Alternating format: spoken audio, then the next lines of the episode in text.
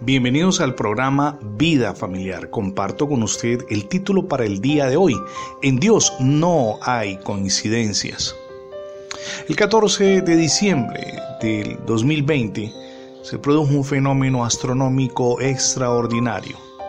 Ocurrió al mediodía. Por espacio de 24 minutos, la luna pasó frente al sol eclipsó el astro mayor durante 120 segundos.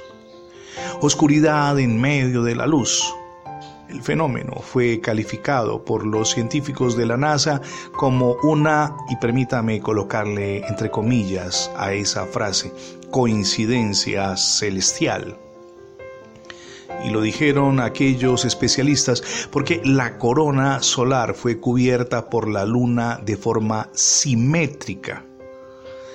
Y eso se produjo de una forma inesperada, al menos para esa generación que nos ha tocado vivir.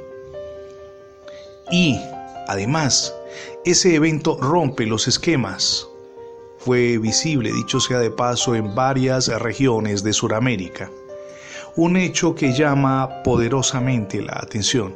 Ahora bien, cuando vamos a la palabra de Dios, encontramos que Dios no improvisa, ni con Él podemos creer que haya coincidencias. Todo lo tiene cuidadosamente programado desde la eternidad él tiene un plan para su vida, para su familia, para su generación.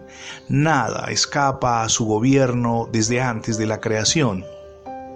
En la Biblia leemos en el Génesis capítulo 1 versos 1, 2 y 27, en el principio creó Dios los cielos y la tierra, y la tierra estaba desordenada y vacía, y las tinieblas estaban sobre la faz del abismo, y el Espíritu de Dios se movía sobre la faz de las aguas.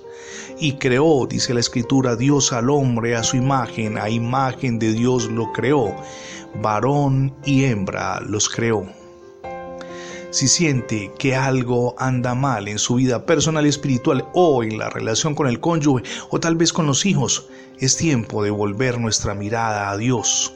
Pídale su ayuda divina, Él lo hará, Él transformará el curso de su historia hoy. Lo que necesita es que usted le permita tomar ese control de su existencia y ocupar el primer lugar en su familia. Insisto, el curso de esa historia cambiará. Compruébelo, se sorprenderá y de paso podrá emprender una nueva vida. ¿Y qué debo hacer? Me preguntará usted y le digo, recibir a Jesucristo en su corazón como su único y suficiente Salvador. Es cierto, el proceso involucra el arrepentimiento, pero de la mano con esa decisión, una segunda, y es recibir a Jesús en nuestro corazón. Ábrale hoy las puertas a nuestro amado Dios y Salvador. Gracias por escuchar las transmisiones del programa Vida Familiar. Recuerde que ingresando la etiqueta numeral Radio Bendiciones en Internet tendrá acceso a más de 20 plataformas donde tenemos alojados nuestros contenidos digitales. Nos gustaría mucho que usted formara parte de todo este proceso ingresando como suscriptor a nuestra página. Es sencillo, facebook.com slash programa vida familiar. Se lo repito, es muy pero muy sencillo, facebook.com slash programa Vida Familiar. Coloque allí seguir y tendrá acceso a todas nuestras publicaciones. Somos Misión Edificando Familias Sólidas y mi nombre es Fernando Alexis Jiménez. Dios les bendiga hoy rica y abundantemente.